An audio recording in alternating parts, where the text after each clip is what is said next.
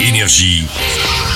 Signe News. Encore des belles sorties à faire en salle, des histoires intimes et touchantes, comme dans Armageddon Time. Ça raconte l'enfance à New York du réalisateur James Gray, le gamin de 9 ans qui l'incarnait top, sa mère jouée par Anna Tawai, son grand-père Anthony Hopkins. Tout est canon dans ce film. Je viens d'apprendre à enchanté. Qu'est-ce qu'il y a?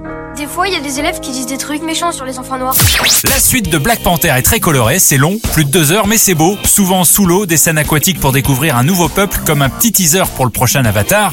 C'est également politique, et oui, le plus politique de tous les films de super-héros, avec un joli discours anticolonial. C'est aussi un bel hommage à l'ex-Panther, l'acteur Chadwick Boseman, qui nous a quittés en 2020, l'année où je l'ai rencontré pour son rôle de James Brown, jusqu'au générique de fin chanté par Rihanna. Sa mémoire est là. Montre-leur qui nous sommes. Ne manquez pas non plus Couleur de l'incendie, l'adaptation du roman de Pierre Lemaître par Clovis Cornillac. Cette suite d'Au revoir là-haut est très réussie. C'est la vengeance d'une femme, incarnée par Léa Drucker, victime d'une arnaque financière. Ma fortune tout entière est passée dans vos mains.